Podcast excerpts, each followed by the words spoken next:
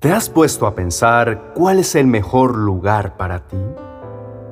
El día de hoy hice una pequeña encuesta y me encontré con estas respuestas. Mi casa, mi habitación, mi lugar de trabajo, un espacio abierto para tomar un café, una habitación de un hotel con vista al mar, donde al mirar por la ventana se aprecia cómo se unen el cielo y el océano. Para mí, eso sería como despertar en el cielo. ¿Se te ocurrió en algún momento que el mejor momento podría ser una celda de una cárcel? El libro de Hechos capítulo 16, verso 11 al 40, nos narra una historia de un hombre de Dios llamado Pablo, quien estando en Filipos comenzó a evangelizar allí había una muchacha esclava y poseída por un espíritu de adivinación. Ella estaba endemoniada. Esta mujer perseguía a Pablo y a sus compañeros de viaje. Caminaba detrás de Pablo y Silas durante muchos días con gritos que perturbaban su ministerio. Ella reconocía la verdad, incluso usaba terminología bíblica. Decía, por ejemplo, estos son siervos del Dios Altísimo. Este detalle hacía que la joven pudiera hacer creer a otros que formaba parte del grupo de Pablo y así engañarlos, lo cual perjudicaría la causa de Cristo. Pablo ordena a ese espíritu que en el nombre de Jesucristo abandonara a esa mujer y efectivamente salió de ella. Pero sus amos al ver que ya no recibirían ninguna ganancia por el negocio con la joven, armaron un alboroto e hicieron que los apresaran. Nos cuentan los versos 24 al 25, el carcelero, al escuchar la orden, los llevó bien adentro de la cárcel y les aseguró los pies en el cepo. A la medianoche, Pablo y Silas estaban orando y cantando canciones a Dios y los otros prisioneros los escuchaban. Esa noche los signos y alabanzas a Dios hicieron que un gran terremoto estremeciera el lugar. Se abrieron todas las puertas y las cadenas de todos se soltaron. El carcelero conocía la ley. Si un soldado romano permitía que un prisionero escapara, sin importar la causa, pagaba con su propia vida y antes de tener que enfrentarse a una acusación humillante y una muerte atroz, sacó la espada para suicidarse. Pero Pablo lo evitó a toda costa. Le dijo que no se hiciera ningún daño, que ellos estaban ahí.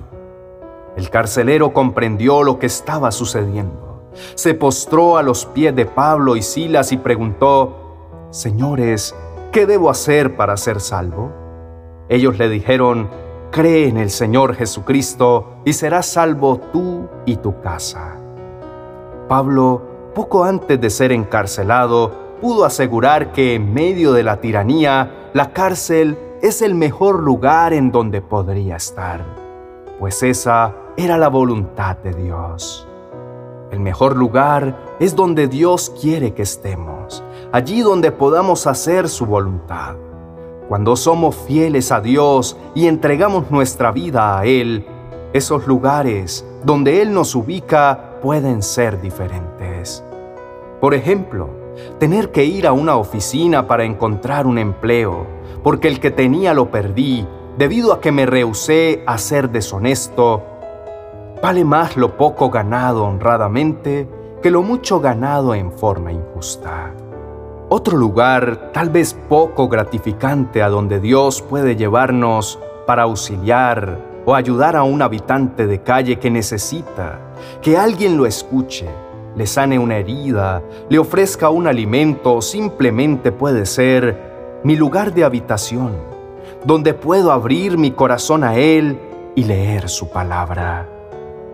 Y por supuesto, el mejor lugar también puede ser, como lo dijo Pablo, una celda en una cárcel, para aquellos que están privados de la libertad a causa de su fe o que su llegada allí hizo que encontraran al Señor Jesús.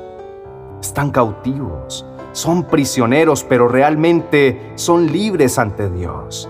libres de sus pecados, y son más libres que cualquiera que va y viene por donde quiera, pero que no conocen a Dios y entonces sus vidas están atadas.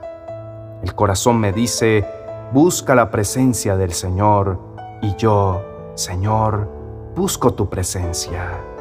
Esta noche buscamos tu rostro. Hoy escogemos entregar nuestra vida a Dios. La salvación nunca se obtiene por ser una buena persona o por ir a la iglesia. Se alcanza solamente a través de la fe en el Señor Jesucristo. El carcelero y todos los suyos respondieron positivamente al mensaje del Evangelio y fueron bautizados inmediatamente.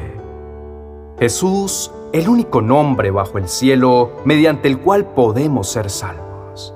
Entonces, pidamos al Espíritu Santo de Dios que nos ayude para que podamos proclamar a otros su palabra, como lo hizo el apóstol Pablo, abiertamente y sin impedimento. Que otros reciban la bendición de entregar su vida a Cristo. Que mientras vamos nuestro propio estilo de vida, lo que hablamos, cómo actuemos, lleve a otros el mensaje de salvación y puedan reconocer a Cristo Jesús, nuestro Salvador y Redentor, que vive y reina para siempre. Oremos. Señor Jesús, conocerte es lo más importante que nos ha pasado en la vida. Llegar a tu presencia es el mejor lugar donde podemos estar tu compañía, tu paz, el gozo de tu salvación es el regalo más maravilloso que hemos recibido. Gracias Dios por este día que termina, donde sentimos tu presencia guiándonos, protegiéndonos y ayudándonos en todo lo que hicimos. Pedimos a tu Espíritu Santo que nos guíe a toda verdad, que ilumine nuestros pensamientos y emociones que de nuestra boca salgan palabras dichas con el amor que pones en nuestro corazón. Ayúdanos, Señor, para tratar a los demás con bondad y misericordia, como tú lo haces con nosotros. Enséñanos a mirar con tus ojos y a reconocerte en cada paso que damos. Que seamos testimonio para otros y entonces quieran conocerte también. Señor, te damos gracias porque a pesar de nuestros desaciertos y de que siempre te fallamos, nos conoces, nos llamas por nuestro nombre y nos das nuevas oportunidades. Ayúdanos a ser mejores cada día. No te canses de bendecirnos y tratarnos con tanto amor. Amado Jesús, nada es imposible para ti. No nos desanimamos porque todo lo que está fuera de nuestro alcance está dentro de tu voluntad. Lo tendremos en el momento preciso. Sabemos que contigo estamos seguros y que nunca nada nos faltará. Para muchos soy motivo de asombro, pero tú eres mi refugio inconmovible. Mi boca rebosa de alabanzas a tu nombre y todo el día proclama tu grandeza. No me rechaces cuando llegue a viejo, no me abandones cuando me falten las fuerzas. Oramos a ti, Señor, para que podamos abandonar los miedos y temores que ahora quieren gobernar nuestra mente. Dios, líbranos a la hora de la prueba, que nada nos venga a quitar la paz que ahora nos das. Sana las heridas de nuestro corazón esas que nos impiden acercarnos a otros y recibir el amor de cada persona que has puesto en nuestra vida y recibir a través de ellos tu bendición. Señor Jesús, enséñanos a amar y a servir como tú, sin límites de tiempo ni espacio. Danos la fortaleza para caminar contra toda oposición y llevar tu palabra a otros primero a los de mi propia casa y luego poder ir más allá. Señor, tu palabra promete en Isaías capítulo 58, verso 11. El Señor te guiará siempre, te saciará en tierras resecas y fortalecerá tus huesos. Serás como jardín bien regado, como manantial cuyas aguas no se agotan. Lo creemos y esperamos, sabiendo que tu palabra se cumple. Hemos orado en el nombre del Señor Jesús. Amén y amén.